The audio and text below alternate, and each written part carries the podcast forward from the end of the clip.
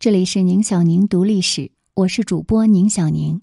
在今天的节目当中，我们和大家分享到这一段：慕容复凭什么复国？文章来源《疯狂历史》，文史宴。《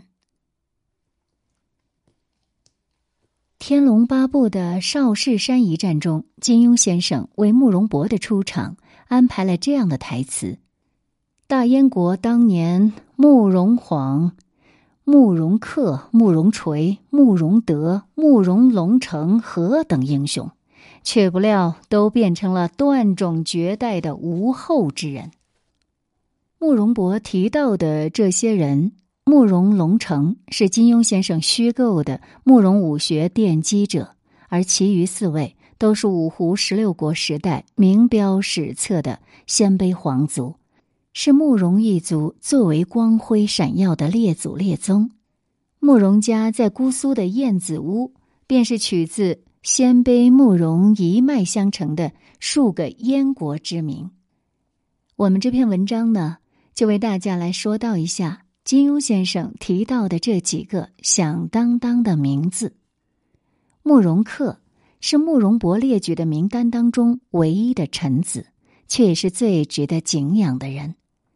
东晋穆帝永和四年，距离天下第一行书《兰亭集序》的登场还有五年，被朝廷册封的燕王慕容晃坠马受伤，不久便撒手人寰，把王位传给了世子慕容俊。新王登基的慕容俊注视着先王留给自己的满朝文武，有两个人尤为让他感到扎眼，一个是四弟慕容恪。一个是五弟慕容霸，这两个弟弟能征善战，又比自己更得先王宠爱，让他深为记恨。慕容俊心头突然闪过一件可怕的往事：当年那个战功赫赫的伯父慕容翰，不正是被父王猜忌而被赐死了吗？但不知是因为尚有骨肉之情，还是考虑到初登王座不宜动荡。慕容俊没有对这两个弟弟下毒手，不过或许是为了彰显自己的权力，他就强令缺齿的慕容霸改名慕容缺，以示嘲弄他。后来又改做了慕容垂。相比于气度不凡的慕容垂，谨厚深沉的慕容恪更容易受到兄王的重用。此时河北的后赵政权覆灭了。后赵猛将冉闵称帝，史称冉魏。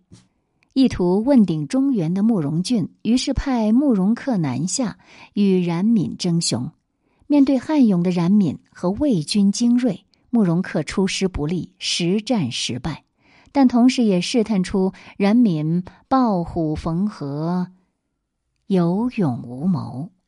他就挑选五千精锐骑兵，以铁索连环结成中军，在两翼安排伏兵，诱使冉闵中突主力，然后夹击合围，一战而擒杀冉闵，继而四方征讨，虎步黄河南北，帮助燕国成为北方最强的政权。在慕容恪势如破竹之时，慕容俊不再向东晋奉臣。正式加冕称帝，定都邺城。慕容彦遂以前燕之名记载于十六国之列。后来慕容俊病重，把太子慕容伟托孤于太原王慕容恪，而吴王慕容垂仍然受到排挤，远离帝国的权力中枢，只是偶尔给欣赏他的四哥慕容恪提供自己独到的见解。年仅十岁的慕容伟即位了，慕容恪就像周公一般总领辅政。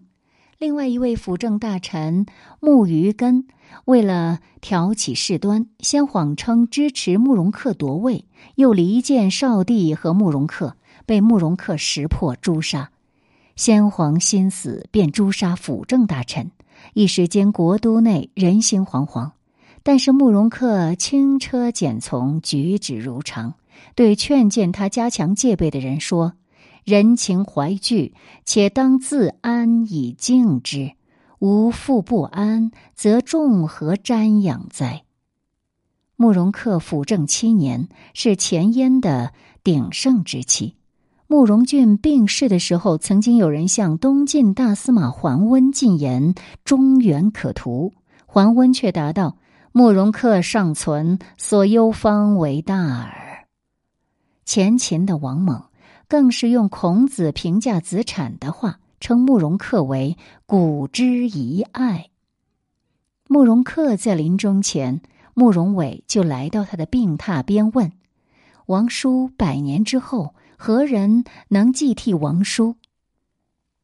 慕容恪答道：“吴王将相之才，十倍于臣。臣死之后，愿陛下委政吴王。”当慕容垂被一再排挤的时候，只有慕容恪屡屡举荐他参议军政，而他的临终遗言也是做了他最后的努力。慕容垂没有辜负兄长的信任。慕容恪一死，对中原虎视眈眈的桓温就出师北伐，屡破燕军，打到距离国都邺城仅几十里的这个地方，前燕上下惊惧。慕容垂临危受命，和幼弟慕容德奋战，阻遏住了晋军的攻势。桓温兵锋受挫，又粮草不济，开始南撤。众将建议慕容垂立刻追击，而慕容垂认为桓温刚刚撤退，必然是警戒严密的，追之难胜。温出退惶恐，必严设警备，减精锐为后拒，击之未必得志，不如缓之。彼性无畏志，必昼夜急趋，似其势众力尽气衰，然后击之，无不克矣。慕容垂就秘密率精骑尾随桓温。几天之后，桓温果然放松了戒备。慕容垂断言温可击矣，于是和慕容德两处夹击，大破晋军，送给了三次北伐的桓温最惨烈的一场失败。这一场战役当中，慕容垂的战术和长勺之战中的曹刿、穰城之战中的贾诩颇为相似。可以说是追击战的典型战例，但是挽狂澜、于既倒的战功没有为慕容垂迎来该有的政治地位，反而引起了太后和皇帝的杀心。慕容垂为了自保，跟着长子慕容令等子侄西逃前秦，投奔苻坚。一直忌惮慕容垂而没有伐燕的苻坚就大喜过望，给慕容垂以厚赏。然后派重臣王猛东征前燕，而王猛却在临行前针对慕容垂用了一条金刀计。慕容令是慕容垂的长子，胆略过人，在父亲投奔前秦的过程中屡屡献策，被誉为慕容家本代最杰出的人物。王猛对慕容垂的投奔本来就是抱有敌意的，而对年轻有为的慕容令也是十分忌惮。于是他就干脆举荐慕容令为自己的参军，临行前又和慕容垂饮酒高会。慕容兄，你我一见如故，此番久别，不知兄有何物赠我，使我睹物思人呢？承蒙王兄抬爱，我有金刀一柄，未曾离身。今宝刀赠英雄，千里之外见之如物。到了军中，王猛就买通了慕容垂的亲信，让他带着这把金刀去见慕容令，假托慕容垂的口信，让慕容令投回前燕。因为看到了父亲的亲信和金刀，不容慕容令不信，于是他真的从阵前投降前燕。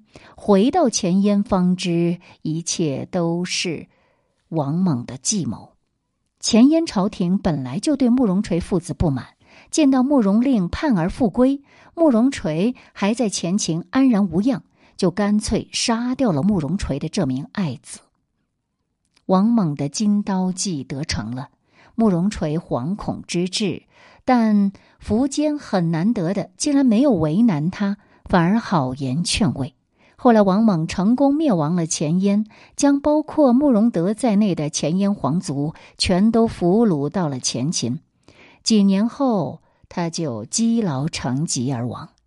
痛失臂膀的苻坚一意孤行要南征东晋，结果在淝水之战中溃败而归。慕容垂趁机与慕容德等东走故地，复建燕国，史称后燕。堪称十六国第一雄主的慕容垂，终于以皇帝之姿登上舞台。慕容垂称帝之后，用了十年时间南征北讨，重兴燕国荣光。但大器晚成的他，也年近古稀。太子慕容宝志短才粗，难服众望。此时，一向附庸于后燕的北魏逐渐做大。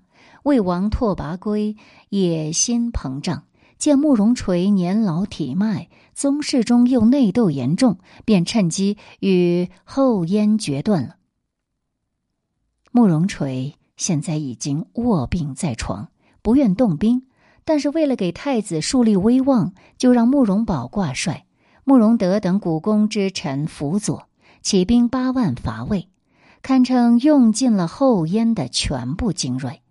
他说：“这是父皇能为你做的全部了。你的江山是否稳固，全系此役胜败。”慕容宝率军一路挺进黄河北岸，与拓跋圭对峙相持。拓跋圭坚守不出，却劫俘了后燕的全部信使，使后燕军中难以得到国都的消息。然后又把被俘的信使带到军前喊话，诈称慕容垂已死。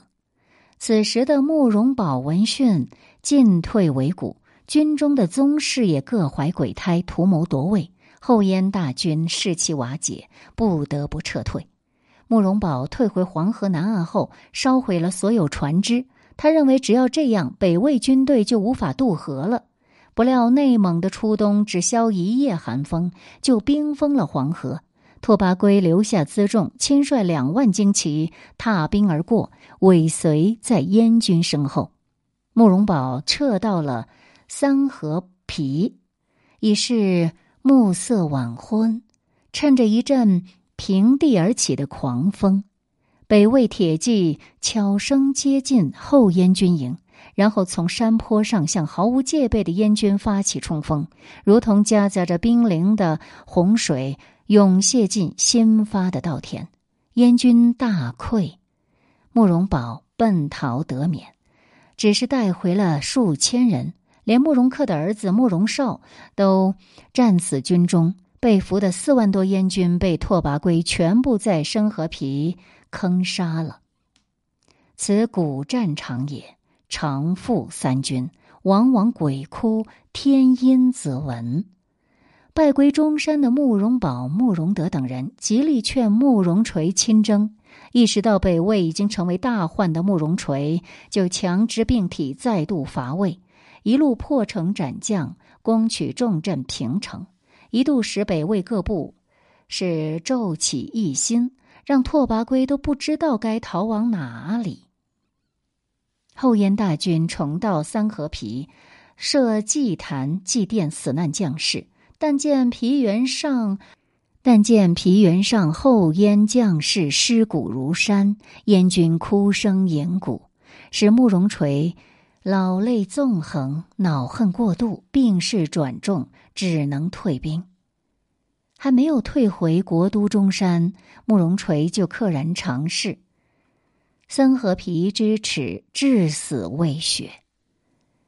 此后几年，燕魏交兵不断，后燕一败再败，终究被北魏所灭。慕容德后来又建立南燕，到二世时被刘裕攻灭。慕容鲜卑在中原的争雄历史遂告终结。扫略过这段历史之后，可以看到，鲜卑慕容在那个前接西晋、后起北朝的时代，确实是英杰不断，堪称十六国第一家姓。可是到了金庸笔下，慕容博、慕容复时，慕容嫣已经覆灭了六百多年。中原也经历了从北朝到隋唐到五代再到北宋的更迭，再想靠这个身份来复国，近乎大梦一语。